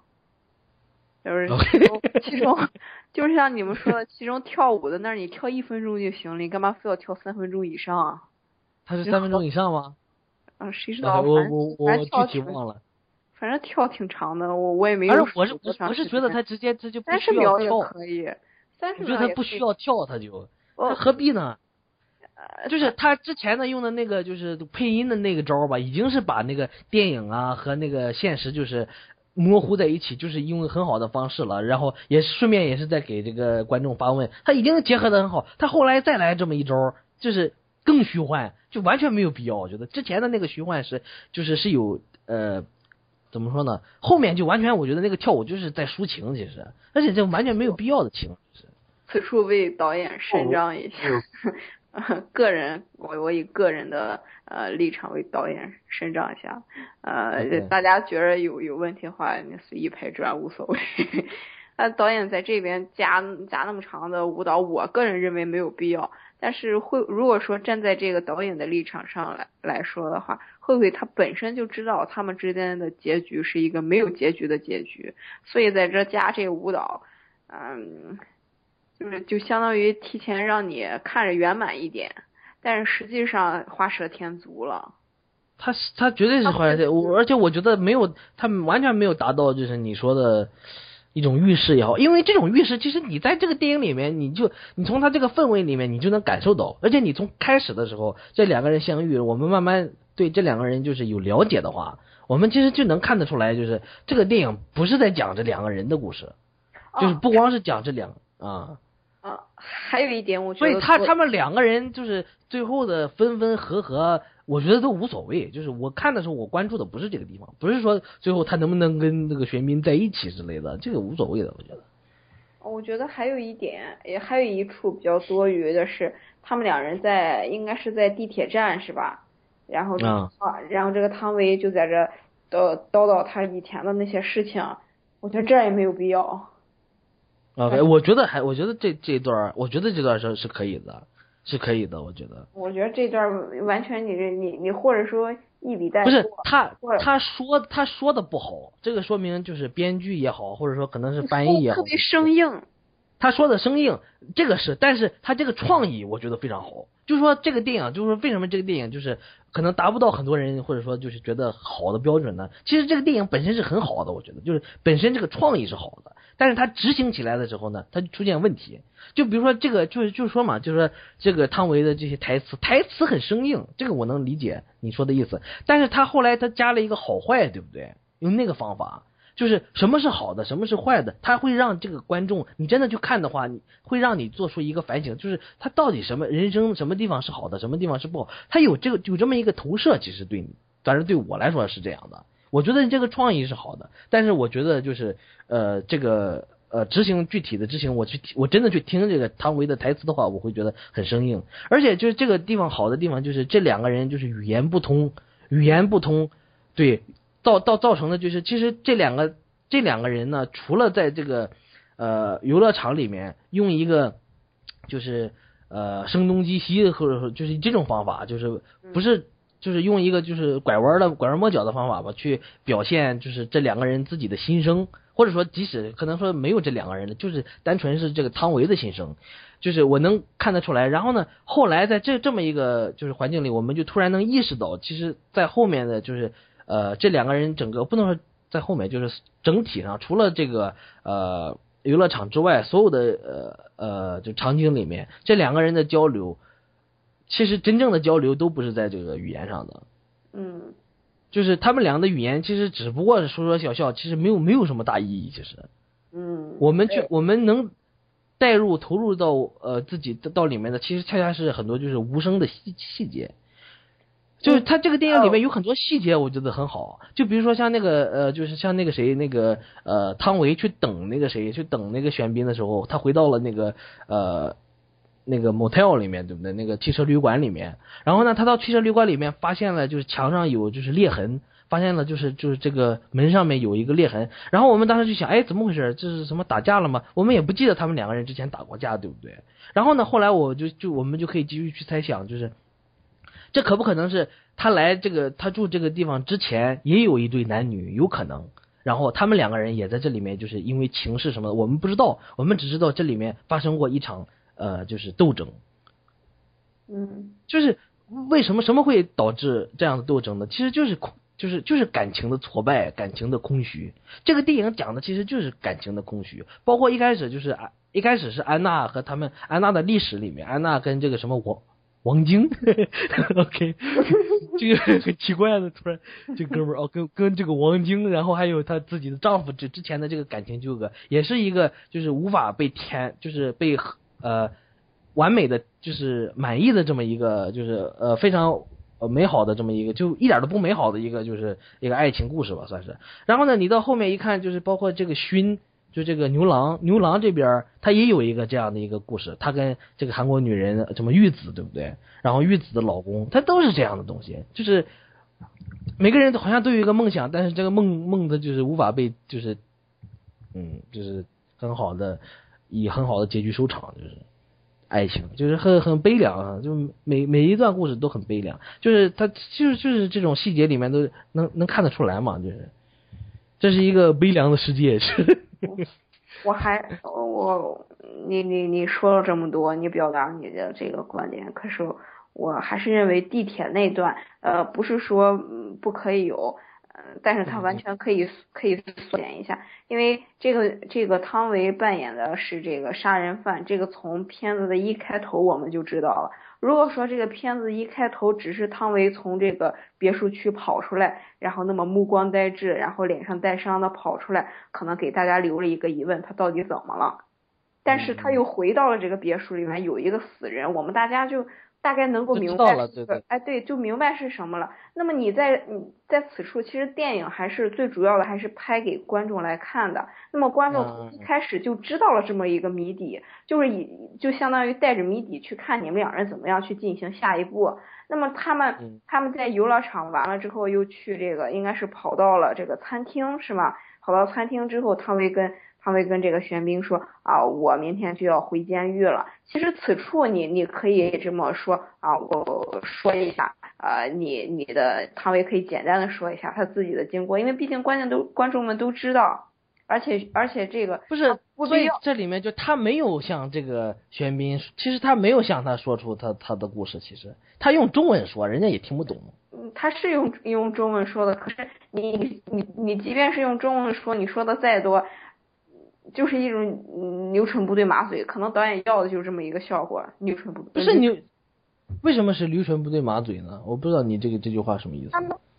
嗯，那你那你本身就说了这个，呃，他们语言不通，那么他就根本不懂汤唯在说些什么东西。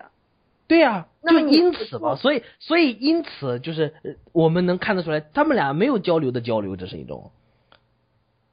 他也是，其实他也是电影跟这个。这个观众之间的交流吧，对不对？呃，我就是说，呃，对，就是这个电影跟观众跟观众的交流，他没有必要去说这么多，因为我们从一开始就知道了是怎么回事儿。你跟你跟玄彬用中文叨逼叨这么多的话，他又听不懂，我们观众又知道是个怎么是怎么回事儿，那么这不就是多余吗？这我不觉得是多余，我还是不觉得，因为它它这个它这里面的功能，它不是在于就是呃，不是在于让你重新知道一遍这个事儿，不是这个意思，只是这个人他在他在回忆他他不堪的东就是不堪的历史的时候，他没有，其实他他好像是在交代，但其实他没有在交代。然后呢，这个时候玄彬在用好坏，就是这时候还是用一个很巧的一个方式。就是他也不知道怎么回事，他他甚至他听不懂，但是他就是在用好坏，好像怎么怎么样再去评价这件事，但其实这件事没法评价，这个好坏其实他就是就是在向这个观众自己提问，这事儿是好是坏是怎么样，人生是怎么样的，就我我是这么看的，就是说他在就是原来我们知道的这些东西上面，然后让我们重新去挖掘这这些我们已经知道的东西，然后让我们自己对这个就是这这些东西进行一个投射。我我我觉得生硬的地方是这个，就是是这个台词，然后是这个就是呃汤唯讲话的方式，我觉得是很生硬的。但是我觉得他这个地方这么处理，我觉得是很聪明的。其实我我我我觉得就是没有什么特别不好的地方。我不是我我并不觉得就是我是重新再了解一遍我已经知道的故事完全没有用的，就是这么一个桥段，我是这么想的。我觉得这个地方其实也是。我也觉得处理的挺巧妙，但是我的想法是吧？他第一他是把这个两个人他是不同的国籍，而且语言不同。那好，汤唯呢本身是一个感情很受压抑的这么一个角色，在这个地方其实给他提供了一个机会，让他有一个情感的出口，让他能够说出一些他自己真实的想法。对对对，每个人都知道这种真实的想法，往往只能是自己在心底里对自己说的。不足为外人道了，不可能那面对一个陌生人就敢说了。那这样他面对一个外国人，给他一个说话的机会，他能说出来，但同时对方又听不懂，这就既满足了他倾诉的需要，同时也照顾了他的隐私。我觉得从现来讲，这是很聪明的一个处理方法。同时呢，玄彬给出了好或坏这样一个回答。那好，那即便是听不懂，其实这也是一种互动啊，多多少少对对对对对。这这个处理，我觉得是非常完美的一种表现。他是而且而且而且他这他这个本身他也能，他他也能带出一种观众和电影的一种互动。对。就是比如说他说好，他说坏的时候，哎，观众会哎，就他首先会觉得有一个幽默感在里面，对不对？就是好像是就是好像能听懂，但其实听不懂。但是呢，我们仔细去想这个好坏的时候，我们又能陷入到这种思考里面，它到底是好是坏？对。对。就他他有一个嗯，就是。那观众他会对吧？对对，他是一个巧妙的一种方式，我觉得是。他不是说他单单纯纯就是在，他就是在重新让我们知道一遍以前发生，就是我们已经知道的东西。呃，可以有，我不是说他他不可以有这个好坏或者他们之间这种方式的对话，而是我而我我是认为他不必要说呃非要再设设定出一个场景来让他们坐在这个呃地铁站里面，然后再再进行这个对话，他们完全可以在之前那个那个场景里面就结束掉这些事情。你说哪个哪个哪个场景？就是在那个呃应该是快餐店是吗？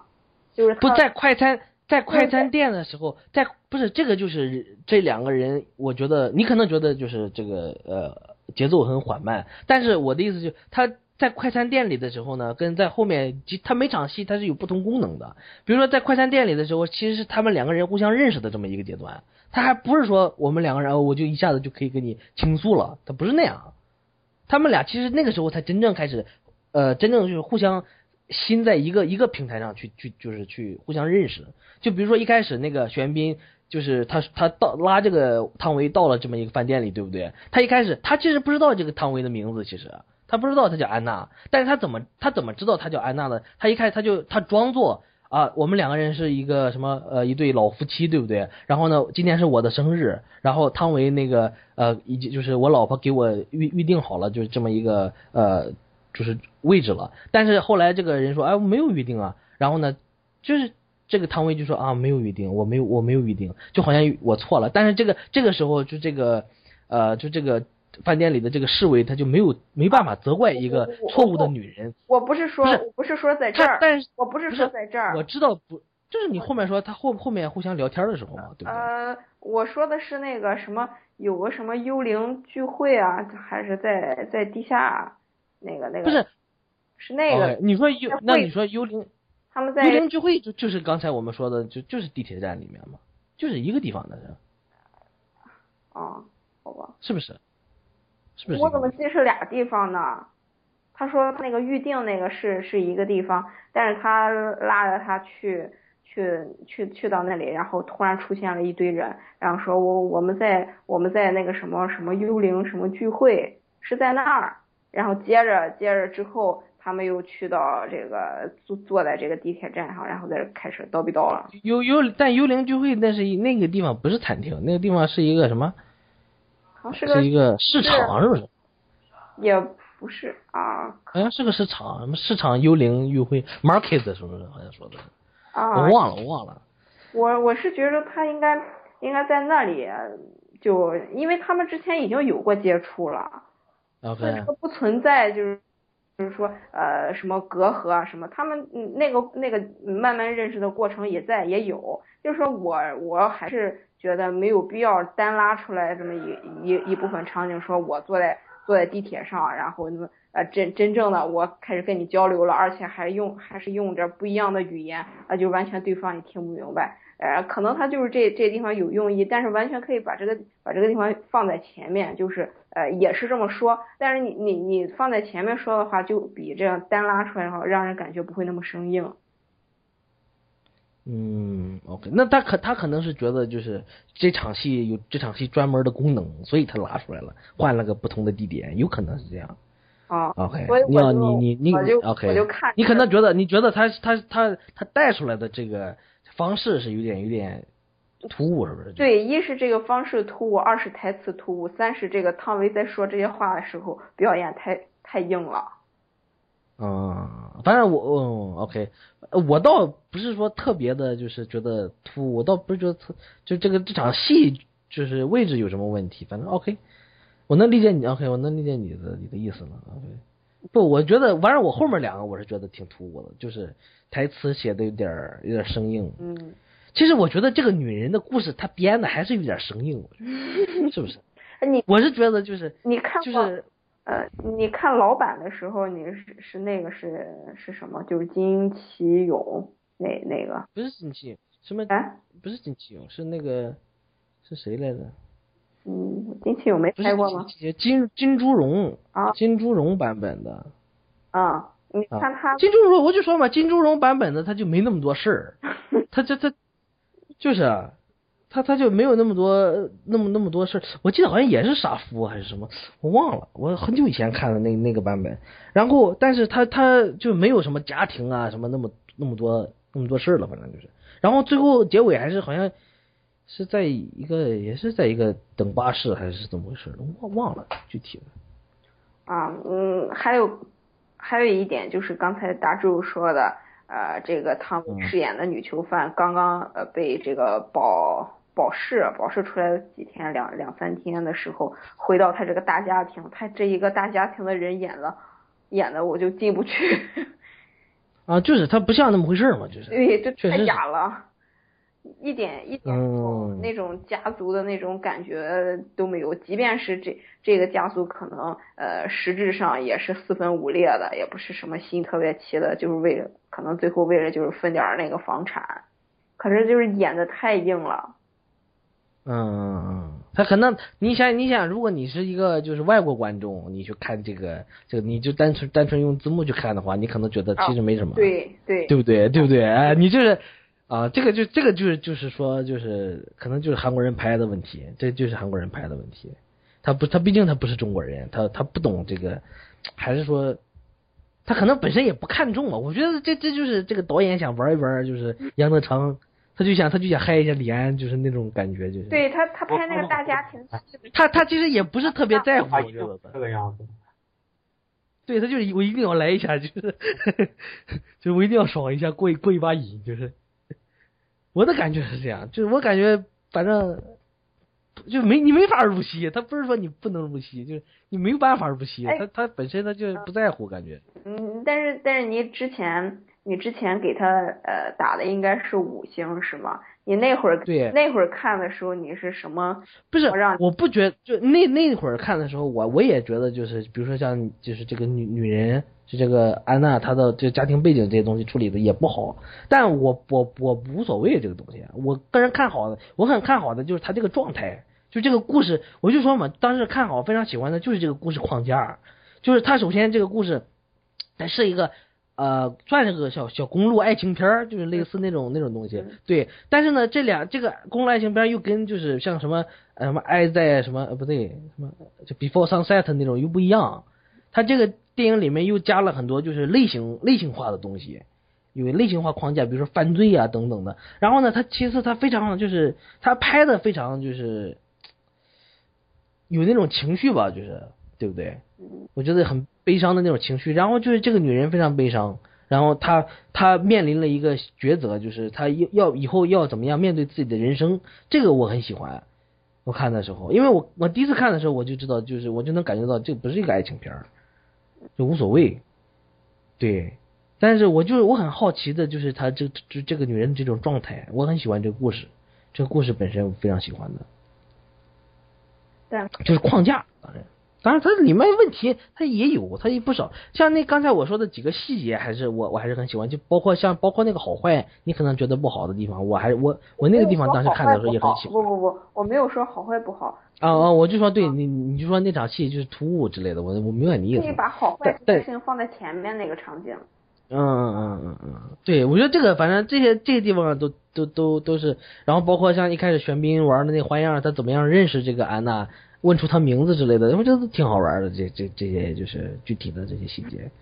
当然这些细节你需要你去你你去想，就包括我觉得像那个他在就是呃安娜在那个就是呃那个宾馆里面，就那个旅馆汽车旅馆里面，他看到那些就是千疮百孔的时候，那那个千疮百孔其实就是这个电影的千疮百孔啊。我当时看的时候就很感动，他也没有说他他没有任何废话在那那个地方，没有给那些细节任何废话。但你看的时候你就哎。这个电影它有自己，还是你他不管他拍的具体就是有些地方执行怎么样，但他还是有自己调调的，就是 他有自己的一个小世界的，就是也是。这这导演这个金泰勇这个导演还有过什么其他的嗯广为流传的他之前作品吗？他之前拍的就是《女高怪谈二》，好像是他拍的。啊，然后，然后就是《家族的诞生》那个片子我还没看，《家族诞生》据说反正喜欢的人很喜欢，不喜欢的人我不知道怎么回事，反正，但是有人评论是什么那一年最好的韩片儿之类的，《家族的诞生》。然后我看过的，他有一个之前一个呃短片叫他的他的演技，就是一个也是一个木讷的一个男男的，然后他找一个成人女演员，然后去假扮自己的妻子。然后就为了让他爸死之前开开心，呃，那那个拍的还好吧，反正挺挺，就是个短片嘛，它不是具体的一个呃一个完整故事之类的，但是它二十分钟拍的还还 OK，还 OK，嗯，嗯，总总之我最近他他今年拍了，他啊。今年拍了一个电影啊，他今年参与了一个一个项目，就是一个呃三个导演拍三个僵尸电影，然后这个电影叫做就是新村僵尸漫画，他他演他拍了其中一个还是三 D 的，嗯。呃我我听你就是他他去那个泉州看的时候，我后来听他说拍的挺好，他很喜欢，嗯，嗯，我我最近特别喜欢用一个词情怀，情怀啊，对情怀，情怀呀，呃，我我觉得村上龙，呃，看看那个村上龙的那个什么什么小说啊，小说也好，什么的也，呃，还有电影也好，我觉得村上龙就是一个挺有情怀的人。是吧？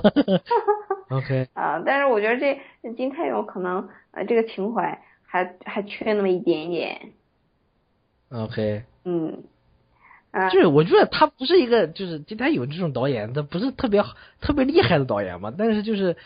我是我觉得他还有点情啊怀，其实。啊，就是说还是有一些吸引人，但是总归自己的特点还是不是那么突出。嗯，也也不是，就是你像我看那个他的演技，然后包括是这个晚秋的时候，我觉得他还是他还是有自己的一个小调调的。就是你看也，你看晚秋这个电影跟其他的韩国电影，你过去看过的还是不太一样，对不对？就是我不我具体我不知道该怎么说，他拍电影的时候还是挺，就是你说，挺你是说他挺认真的吧，或者怎么怎么样，啊，对就是，认真认真不否认，可是他就是个人风格不是那么鲜明，就他有自己的调调，但是你但是你把呃我没有看过他这个《女高怪谈二》，我倒是我应该是看过女高系列，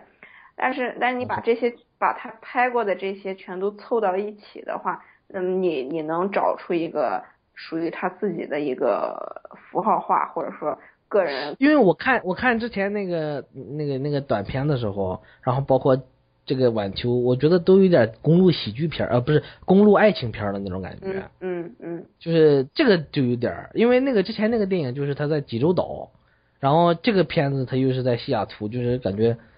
嗯，在一个新的环境里面，然后，OK，就有点那种反正开着车啥的，也是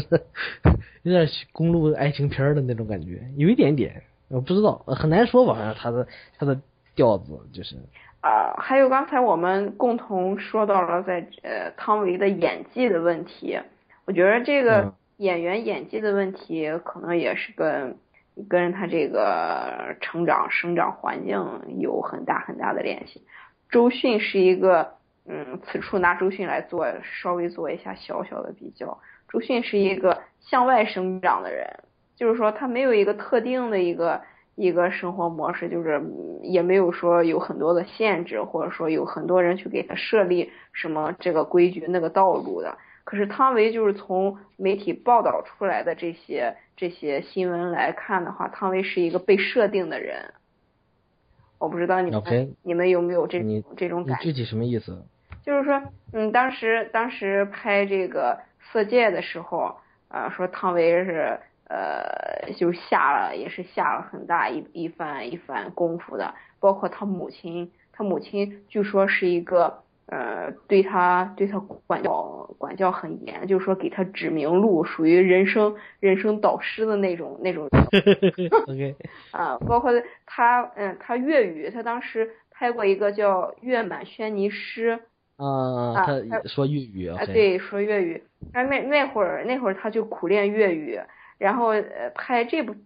拍这部电影的时候，我记得是当时呃当时有他是去英国留过学的，啊，对，是那个时去英他去英国英语应该是很很好的，啊，英语是很好，但是但是他总总归是给人一种感觉，就是他有一种被设定的呃那种那种嗯那种方式在里。反正我我我是觉得他他挑片儿自己挑片儿也是有自己的路线，就是就是他不是说是特别，他其实他挑片儿有点像一个导演导演拍片儿感觉。你是说他他呃各种类型都尝试吗？这一点？不不不，我不觉得他各种类型，他看起来好像都尝试过，好像啊怎么，其实都是一样的，就是让人让人所知的都差不多，反正就是真正让让人记忆深刻的都差不多，其实，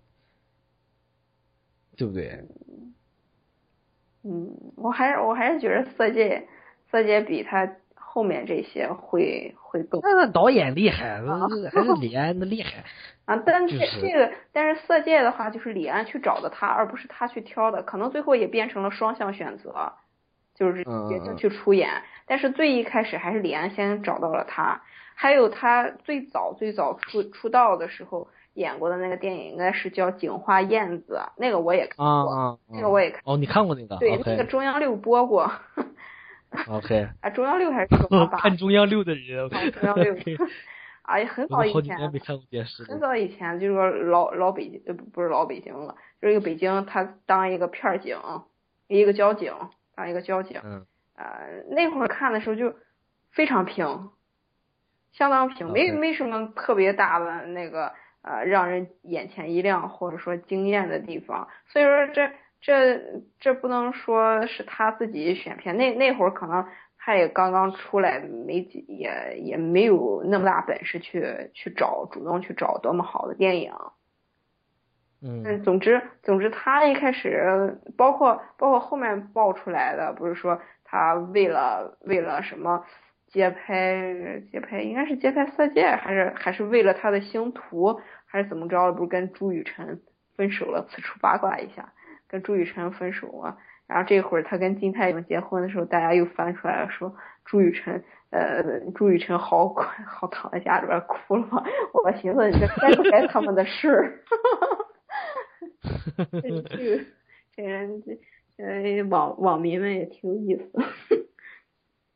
啊，这这个就我觉得反正挺私人的了，谁知道具体是怎么回事儿？嗯，所以我所以我还是我还是觉得他是一个，他不是一个说呃向外生长的，像像周迅一样的。周迅就是到了该放开的时候就完全放开，还是一个什么演员呃女演员的这种呃表演表演方式或者说表演风格的话，还是跟这个个人个人经历有很大的一个关系。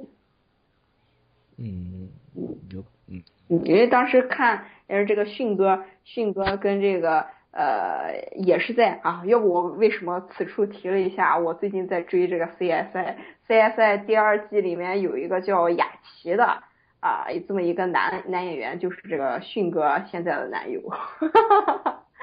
OK。啊，所以当时他们在在网上在网上看这个他们转转的这个图片，然后评论就说迅哥其实是一个，虽然说感情上面没有什么呃。归属感，或者说一直在飘的这么一个女汉子，但是，但是她她的那种那种方式是跟她的这种生活的态度，或者说她的一种嗯，可以说是被被打开的这么一个局面是息息相关的。但是反倒是这个放到汤唯身上的话，可能就是大家，我觉得我我看的感觉是还是本身这个体质就不一样啊，这两个人质感就不不一样。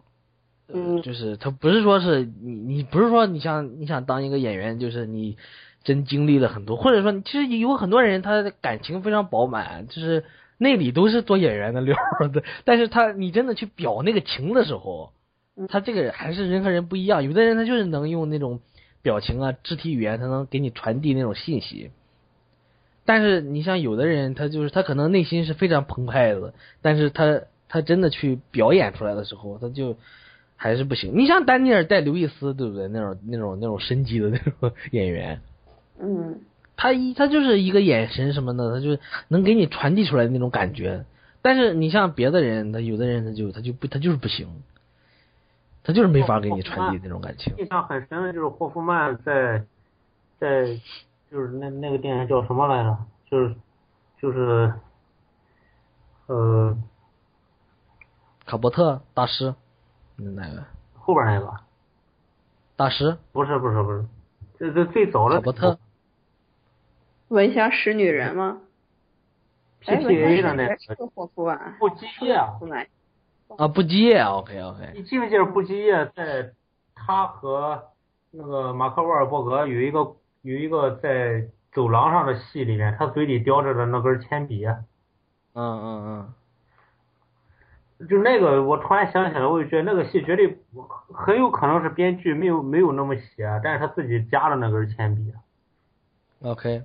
我觉得这个就是演员的这种，你说天赋也好，是用心程度也好，加加了那根铅笔，马上就把他的这种内心的惶恐不安表现的淋漓尽致。嗯嗯嗯。这个因为在楼道里面那么窄的那个环境里面，他不可能有什么更激烈的表现，眼神什么也不可能多么到位。但是如果你们回去看不羁那根。他加了个铅笔的话，我会觉得真是神来之笔。OK，对呀，就是这这个演员，我就说嘛，这个演员和演员，人和人之间还是不一样。他有的人他就是没法演，你像汤唯，我觉得他可能他就是没有办法演，不知道他不认识他这个本人怎么样吧？但是，嗯，OK，我们就咱别吐槽他了，就是。毕竟人长得漂亮，是不是？你吐槽吐槽那么多也没有用，我觉得 没什么意义。人家照样是星途，他现在不是还还演了那个什么吗？那个黄金黄金年代、黄金时代、黄金年代、黄金时代演萧红。黄金时代，许鞍华对演萧红，许鞍华对啊，人家很嗨，人家还演杜琪峰的什么华丽上班族还要演麦克曼，对不对？还有演麦克曼的电影，跟那个锤哥。那就是人家很害人家。王家卫新片也有他。啊摆渡人吗？摆渡人要亲命了张嘉佳我真要亲命了。我今天我今天在车站上的时候还还偷着也没买那份报纸反正他摆在那儿我就在那看。然后人家采访这个张嘉佳说张为什么张嘉佳这么这么最近这么火，就仅次于这个他跟他跟郭敬明的火爆程度，反正不相不相上下了，不分伯是吗？这么嗨？啊，对，不分伯仲了。呃，我我可能现在老了，我们都老了，不不太了解这娱乐圈儿怎么个怎么个情况了。上面说为什么会这样呢？张嘉佳作为一个老男人，竟然还这么出名，然后就分张嘉佳是个男的，原来，啊，我以为是个女的，我你你快把这个截了吧你，万一听众里边有 有张嘉佳的粉儿怎么办？哦，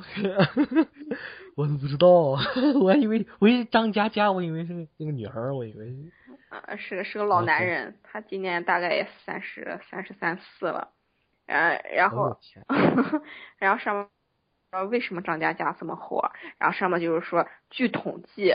从二零一二年到二零一三年，对于这个适婚年龄的女性同志做了一个调查，发现，呃，普遍的啊，这个调查对象是二十岁到二十五岁的中国女性。调查调查之后发现，啊、在中国二十到二十五岁这个年龄段的女性，呃，对比他们大十十岁左右的男人特别有兴趣，所以所以所以张嘉佳是吃是吃二十到二十五岁这个年龄段的女性观众的，然后呃，他不是写他不是写书的吗？不是？对他是他是写书的，就大家就嗨他那种哦风格，啊，哦，OK 那 OK 种 OK，就是那他写的好吗？嗯嗯写的好，你你上微博看看呗，我没有看过他写的书，不知道，啊你我也没关注这个人。你不必看他写的书，你看看他那些微博上面的片段就可以，足就足以足以足以了 OK OK，啊。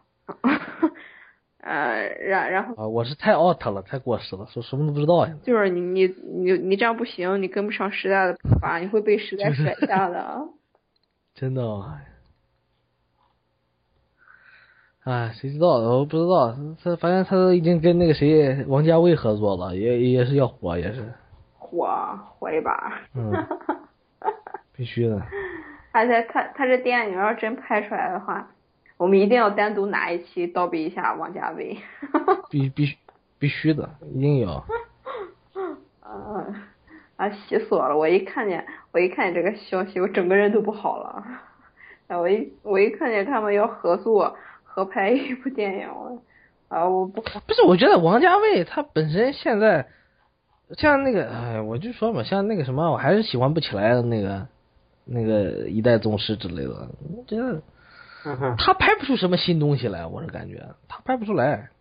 他永远在玩自己那原来原来那套东西，一直玩翻来覆去的，拍不出什么新东西来，感觉。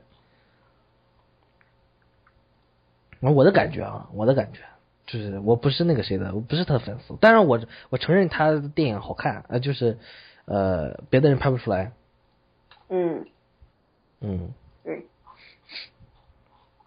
但但是我并不觉得一个人能拍出出来，别的人拍不出来的就是一定是好的，我我并不这么觉得。他毕竟他一直在研究这个东西。你研究什么？我说毕不是，毕竟他一直他一直在研究这些东西，啊就是他他就是研究女人的风范，民国的范儿这些东西，就是时代之美啊什么的。他他他正好他确实就能表现出这个东西来，这个不否认。人很难离开他自己生长的环境嘛，他是上海人嘛，不是，但是就是感觉没什么新东西，就是看完了。你看那个像那个一代宗师，拍成他拍的最后他还是拍到那个那那那种。有武戏吗，啊，不是有武戏武戏也就那么回事儿，没什么特别的感觉。而且而啊，反正我不知道，我现在是越来越对那个武侠片儿就是感觉有点儿，嗯，我不排斥武侠片儿，这武侠片儿你拍好看了就是好看，但是他拍不好看，我就感觉现在他总是想来点儿来点儿不武侠的东西，就感觉好像想把这个武侠这个东西就是给正正的正规化，就感觉，但是它本身不是一个什么正规的东西，你就不要把它给弄得那么正规化，对不对？就是让它就是浪漫的好看嘛。但是这些人就不愿意那么做，就感觉总是想弄点好像是新的，但是其实都是被玩过很多遍的东西。我是这么感觉的，就是啊，我们但是我们这次聊的也不是那个什么，不是王家卫。啊，对我我突 然，哎呦 我天，吓我一跳！啊，突然想起来，突然想起一个非常非常小的一个细节啊，那个金基德的《鳄鱼》你看过吗？没看。没看，《鳄鱼》里面有《鳄鱼》里面有一个场景，就是、呃、有一个场景，呃，是一个自动贩卖机，自动贩卖机的外面贴着的海报是堕落天使。堕落天使啊。对，OK，嗨嗨死了。真嗨啊！嗯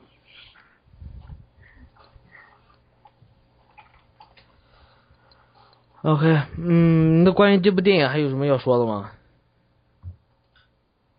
就是呃晚秋，我是觉得没什么特别的吧，是不是？别哎，什么东西？喂，各位，喂，喂，喂突然怎么不说话了？还出来那种声音？怎么？哦，嗯，谁在看看东西？OK，呃，随便都无所谓了。呃，这个电影我们就聊到这儿吧。OK，嗯，评一下分儿吧，咱们打个分儿。我打八分，OK，我这扣掉的分儿，一个是一些细节吧，对中国的这个家庭的不了解，再就是一些累赘的场景，比如说那俩人在没事跳舞的那种，而且跳的时间很长，拖累整个节奏。嗯，呃，再就是，再就是这两个人的表演，其实你看不出他们之间有火花的存在。这对于一个你说爱情片也好，感情片也好，是比较致命的一个问题。但你不可否认，他这个导演的诚意以及他他对一些这个那一些个别场景的设置的这种用心，比如说他俩那个好和坏那种。啊，总而言之，打八分。嗯七点七点五，七点五嗯，，OK，因为我看了两遍了，两遍都没有让我入戏，我很不嗨。OK，行，而且而这两遍这两遍花了我二百二十六分钟，二百三，我这很不爽，我这是这这个冒四个小时了。哦，那那还那还给七点五，你不给个六分儿不是五分儿六分儿？哎，别别别，嗯，那样不好，人人家毕竟女神嫁给了导演嘛。OK，呃，行，反正我我我也给个八分儿吧，就跟就差不多。不，我还是喜欢这个电影的一些地方的，就是还是觉得挺好的。好的地方不能不能就是掩掩盖吧，但是烂的地方也也有。行，那就这样。OK，呃，没有别的要聊的了，咱们嗯，接下来 OK，呃，OK，我们今天就到这儿吧。然后联系我们的话，就可以到我们的网站上，我们的网站就是三 w 点 truecineast 点 com，truecineast 拼写就是 T R U E C I N E A S T E。然后呢，邮件联系我们的话，就可以呃到呃就是可以输入那个 truecineast at 幺六三点 com，呃，邮件可以跟我们联系了。然后那个在那个荔枝 FM 和呃苹果的 iTunes 里面也可以找到我们的 Podcast。啊、o k 呃，感谢大家收听，我们下期再见吧。嗯